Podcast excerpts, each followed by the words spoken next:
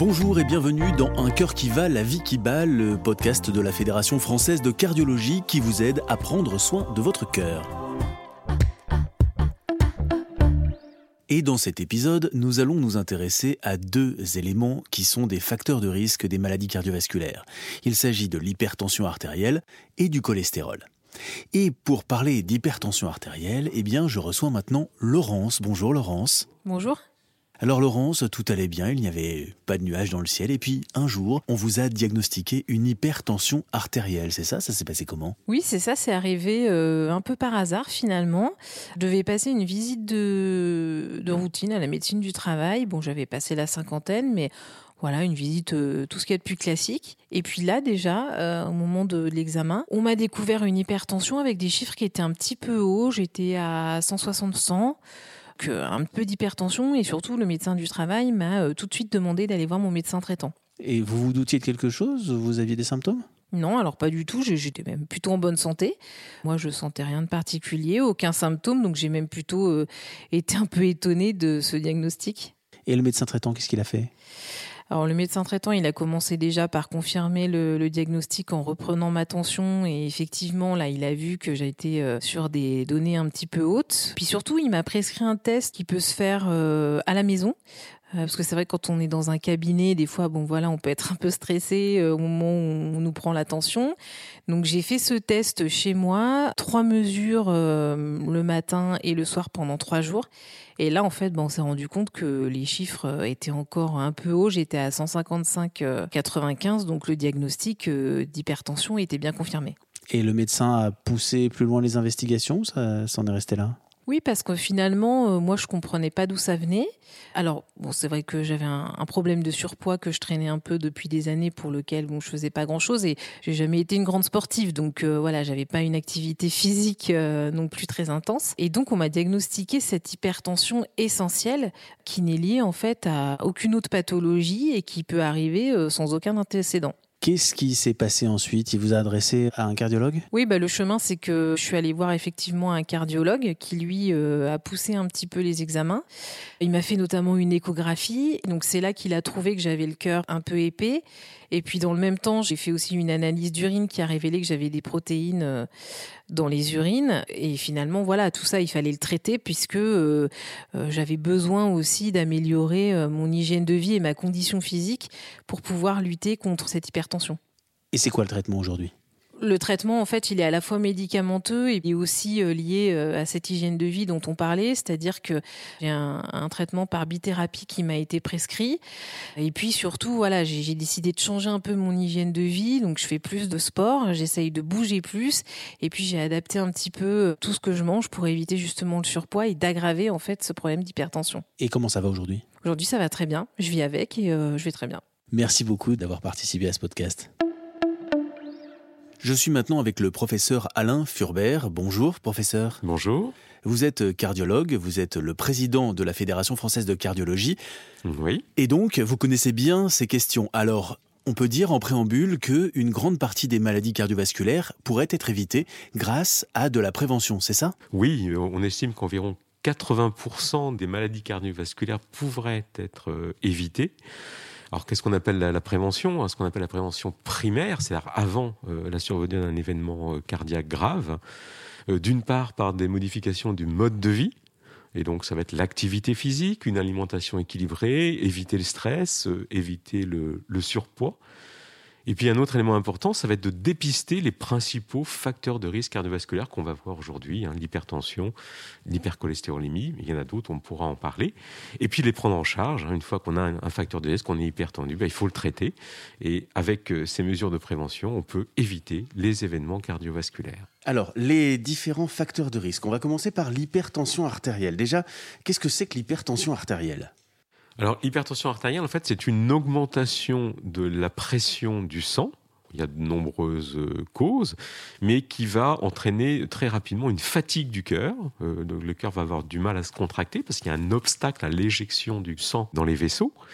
Et puis, euh, parallèlement, cette hypertension, c'est un facteur de risque de la maladie athéromateuse. Donc, une maladie qui entraîne des dépôts de, de cholestérol dans les parois des artères et qui petit à petit vont rétrécir toutes les artères les artères coronaires, donc avec un risque d'angine de poitrine, d'infarctus, les artères à visée cérébrale, avec le risque de faire un AVC, mais c'est également vrai au niveau des artères digestives, des artères des membres inférieurs. En fait, toutes les artères peuvent être atteintes. Et alors, est-ce que c'est fréquent, cette hypertension artérielle? Ça touche combien de personnes? Alors l'hypertension artérielle est très fréquente. Hein. Bon, c'est déjà la première cause de, mortalité euh, euh, dans le monde. Hein. Euh, on estime en moyenne qu'en France, il y a 15 millions de patients hypertendus. Alors, ils ne le savent pas tous parce qu'il y a un problème de dépistage. C'est clairement la première, le premier motif de, consultation du médecin généraliste. C'est à peu près 15% de son activité. Donc, c'est vraiment loin d'être négligeable. Oui, c'est très important. Alors, comment on sait qu'on est hypertendu? C'est quand on est très stressé Quand ça n'a rien à voir? L'hypertension, on l'appelle le tueur silencieux. C'est-à-dire que dans la grande majorité des cas, dans les premières années de l'hypertension, on n'a aucun symptôme. Et donc, c'est toute l'importance de le dépister et de prendre la pression artérielle. Donc, d'apprendre chez son médecin traitant, avec des mesures au brassard hein, que tout le monde connaît. Ça peut être également la médecine du travail hein, qui fait cette, ce dépistage et qui nous permettra de dire qu'un patient est hyper tendu. C'est le brassard qu'on gonfle et on vérifie la pression comme ça? Oui, c'est ça. C'est-à-dire qu'en fait, avec le brassard, une fois gonflé, on va mesurer deux chiffres. Hein. D'une part, la pression systolique qui va correspondre à la pression au moment où le cœur se contracte et puis le deuxième chiffre, la pression diastolique, qui va correspondre au moment où le cœur se relâche, hein, au moment du remplissage euh, du sang dans les cavités cardiaques. Et ce qu'il faut avoir en tête, hein, c'est les, valeurs au-delà duquel on parle euh, d'hypertension artérielle, c'est 140 mm de mercure pour la pression systolique et 90 mm de mercure pour la pression diastolique. Si on a plus de 140-90, c'est pas très bon. On est a priori hypertendu, en sachant que la mesure prise de façon isolée dans un cabinet de consultation ou chez le médecin du travail peut être variable l'activité physique, le fait d'avoir fumé une cigarette, tout ça, ça peut faire varier les choses. Et donc, on confirme cette hypertension avant d'envisager un traitement. Et pour ça, il y a deux méthodes très simples. D'une part, l'auto-mesure, c'est-à-dire que le patient va apprendre avec un appareil d'auto-mesure à prendre sa pression artérielle. Il est également possible de le faire par une mesure entièrement automatique qui ne demande pas l'intervention du patient, qu'on appelle la MAPA, mesure ambulatoire de la pression artérielle et qui, elle, va mesurer à peu près toutes les 15-20 minutes euh, la pression artérielle pendant 24 heures. Et oui, parce que ça dépend un petit peu euh, du stress aussi qu'on ressent quand on est chez le médecin.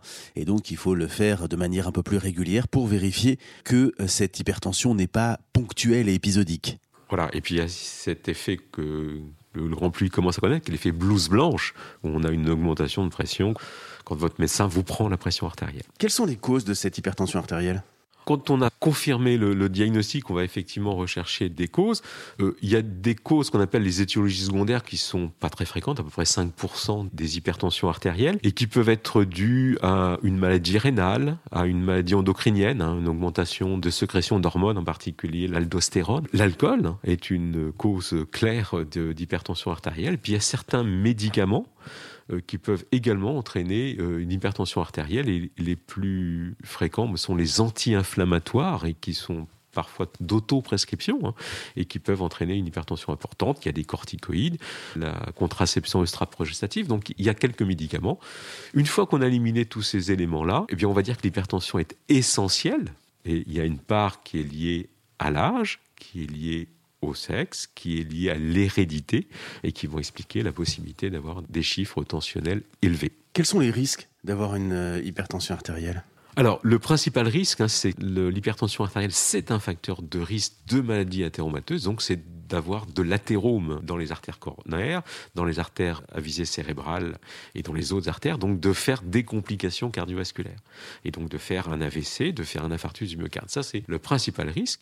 Le deuxième risque, c'est que l'hypertension va fatiguer le cœur, et donc avec un risque d'avoir une augmentation euh, du travail du cœur et de l'insuffisance cardiaque. Et puis ça peut être également une atteinte au niveau du rein, avec le risque de développer progressivement une insuffisance rénale, une atteinte au niveau des yeux, avec un risque de cécité, hein, du fait d'anomalies d'atteinte de la rétine.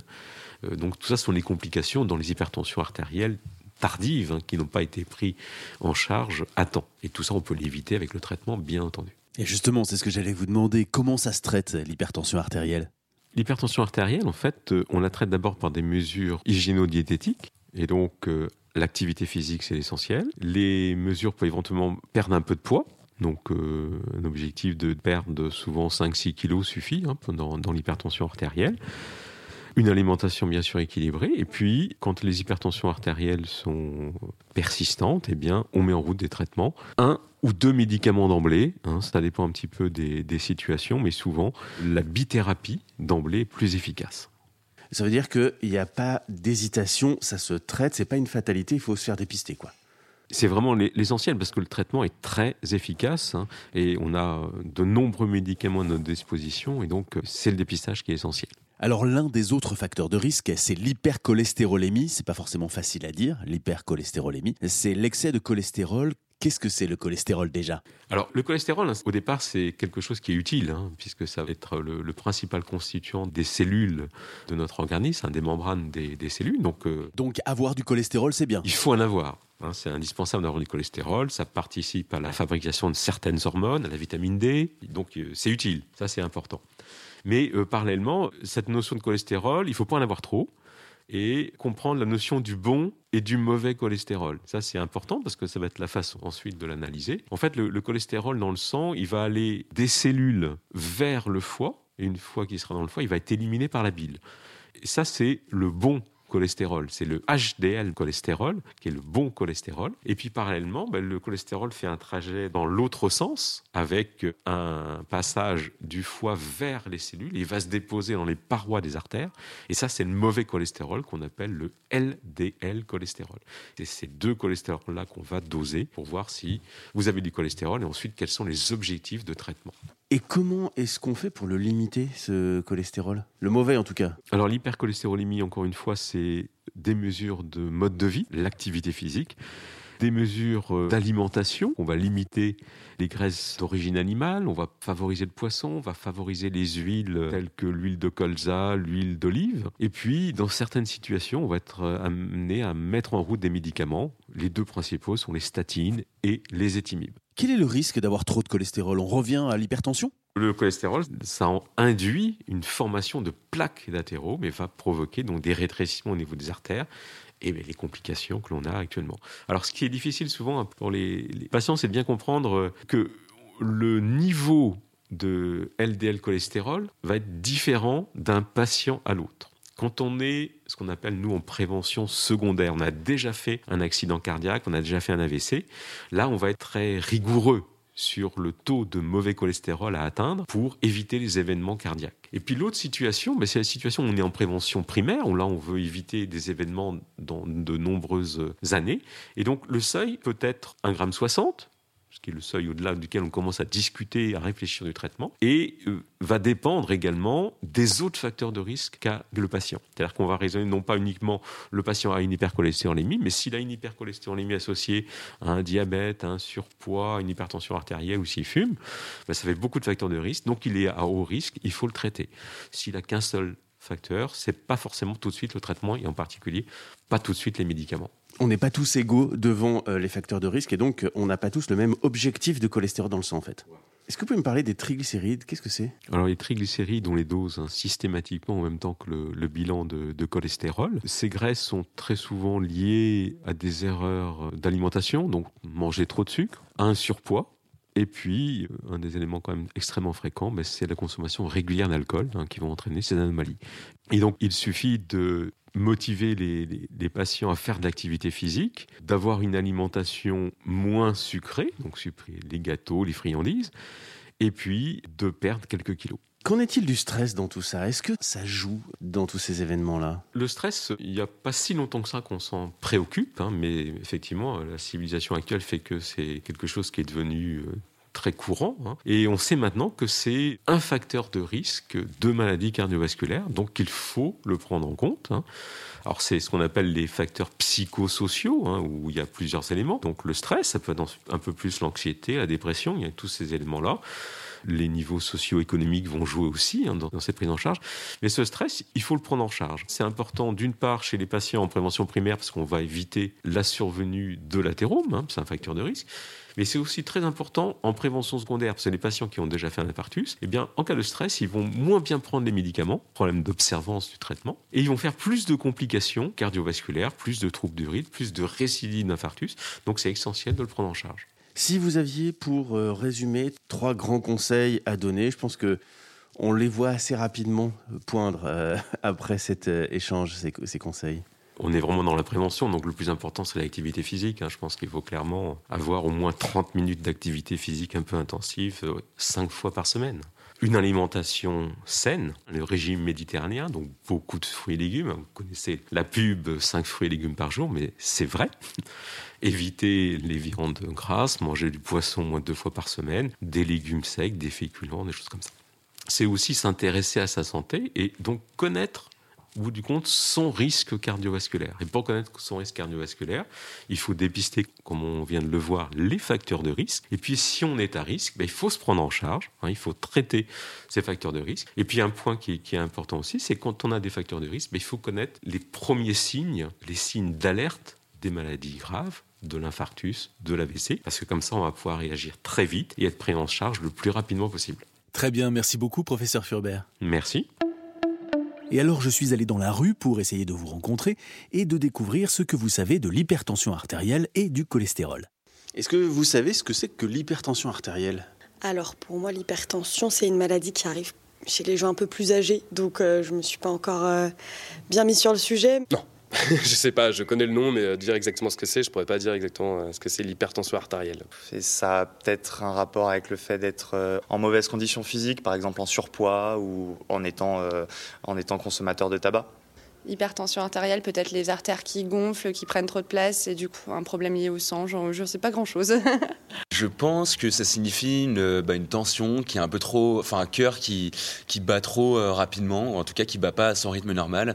Et du coup, euh, bah, ça fait une tension qui est trop importante et qui est pas assez régulée. Le cholestérol, est-ce que vous savez ce que c'est? Ah oui, c'est un problème de manger trop gras, du coup ça bouche euh, voilà, les vaisseaux, je crois, du cœur. Et justement, c'est des problèmes cardiovasculaires. C'est de la graisse qui vient boucher les artères. Et donc pour le coup, le sang circule moins bien.